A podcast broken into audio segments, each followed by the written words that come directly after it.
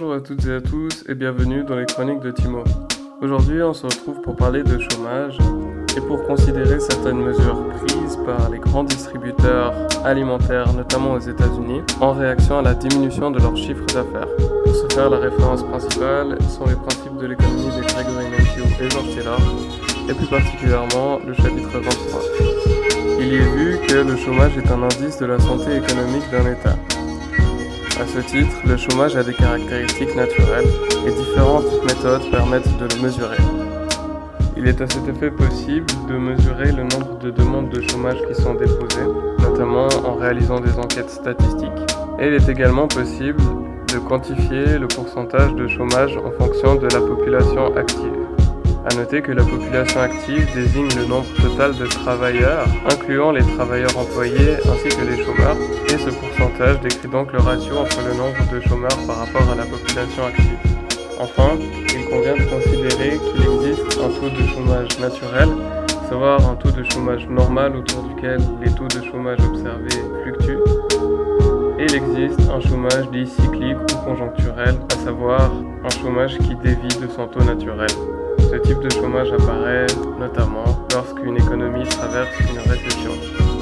En outre, plusieurs aspects permettent d'expliquer l'origine du chômage. Dans le chapitre, il est vu que quatre grandes manières permettent d'expliquer le chômage à long terme. La première consiste en le fait que la recherche d'emploi qui convient à un individu prend du temps aux travailleurs. La deuxième est que la loi sur le salaire minimum peut engendrer une augmentation du chômage.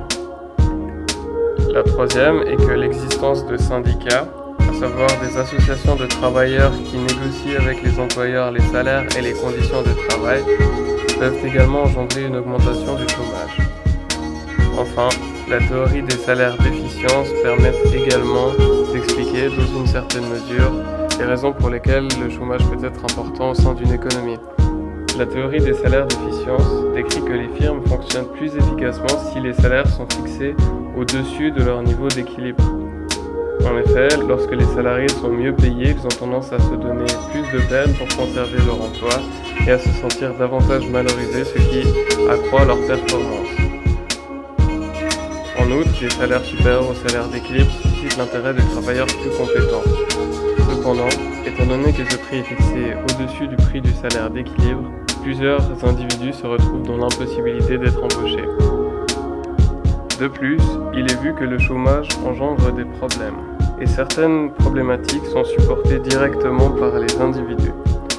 En effet, lorsqu'un individu est au chômage, il se peut qu'il devienne davantage stressé, que son estime de soi diminue et que des problèmes de santé arrivent.